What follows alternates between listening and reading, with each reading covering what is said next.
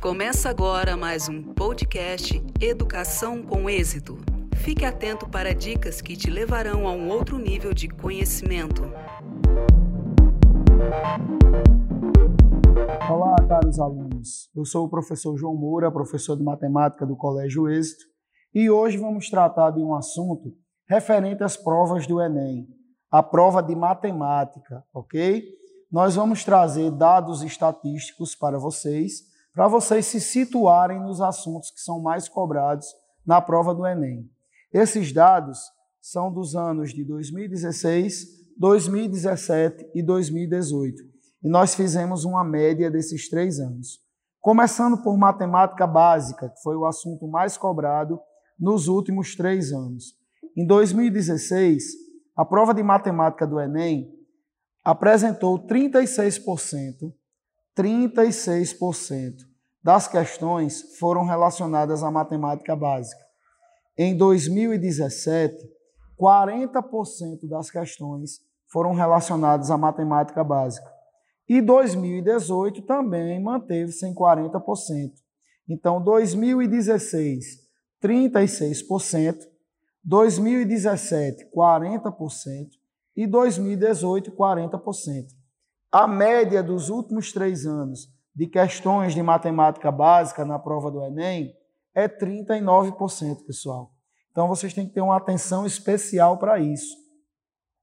Atenção especial como? Olhando os principais assuntos, revisando razão e proporção, porcentagem, regra de três, MMC e MDC, sistema de medidas, juros simples, juros compostos, divisão proporcional, todos esses assuntos estão dentro de matemática básica. E veja que, veja que a quantidade de questões faz a diferença na prova. Em 2016, nós tivemos 36% das questões. 2017, 40%. 2018, 40% também. A média dos últimos três anos, 39%.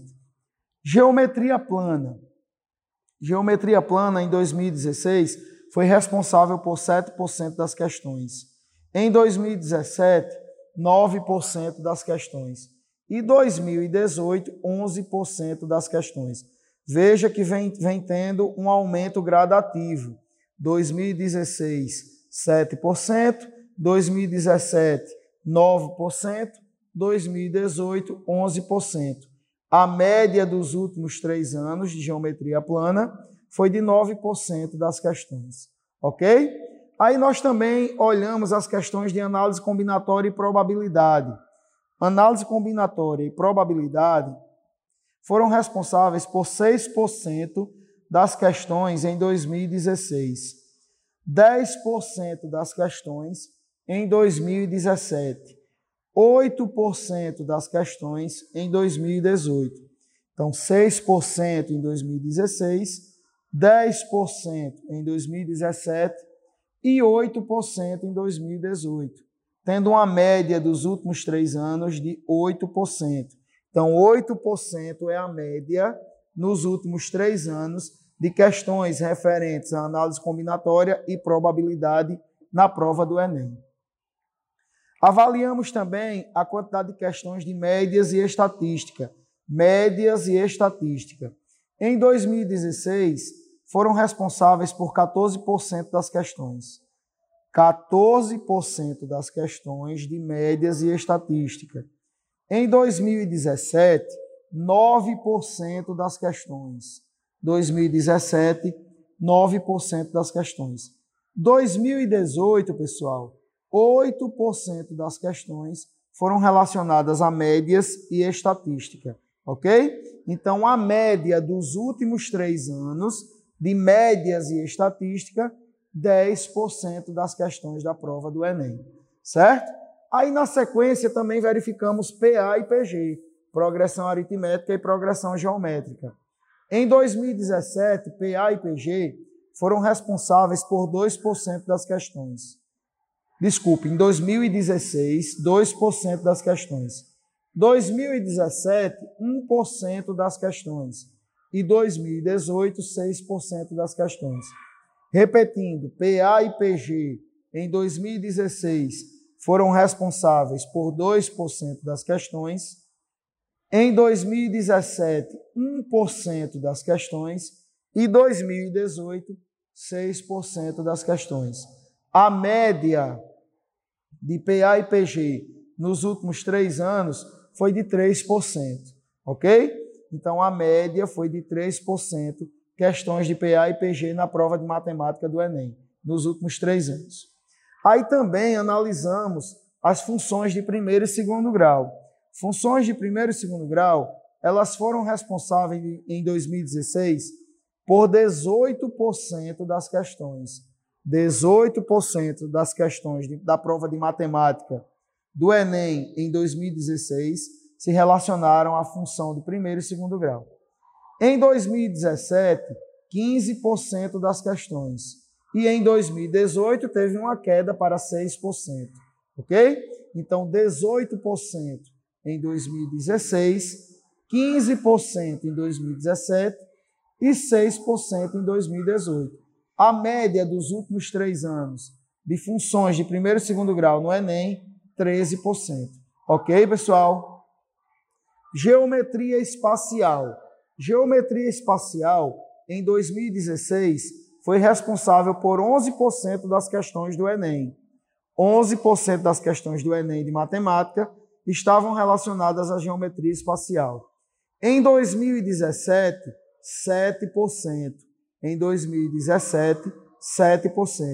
E em 2018, 6%.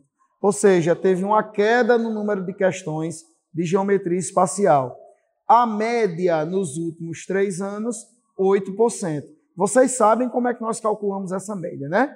Somamos os três anos e dividimos por três, ok? Aí temos a média dos últimos três anos.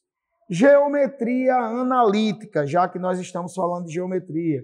Geometria analítica. Em 2016, a geometria analítica foi responsável por 3% das questões do Enem. Já em 2017, caiu para 1%, mas em 2018 subiu para 4%. Então, geometria analítica, 3% em 2016 1% em 2017 e 4% em 2018. A média dos últimos três anos foi de 3%.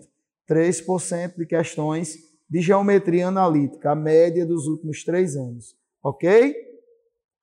Logaritmo, logaritmo, que a galera tanto se preocupa. Mas veja só, em 2016, apenas 1% das questões se tratava de logaritmo.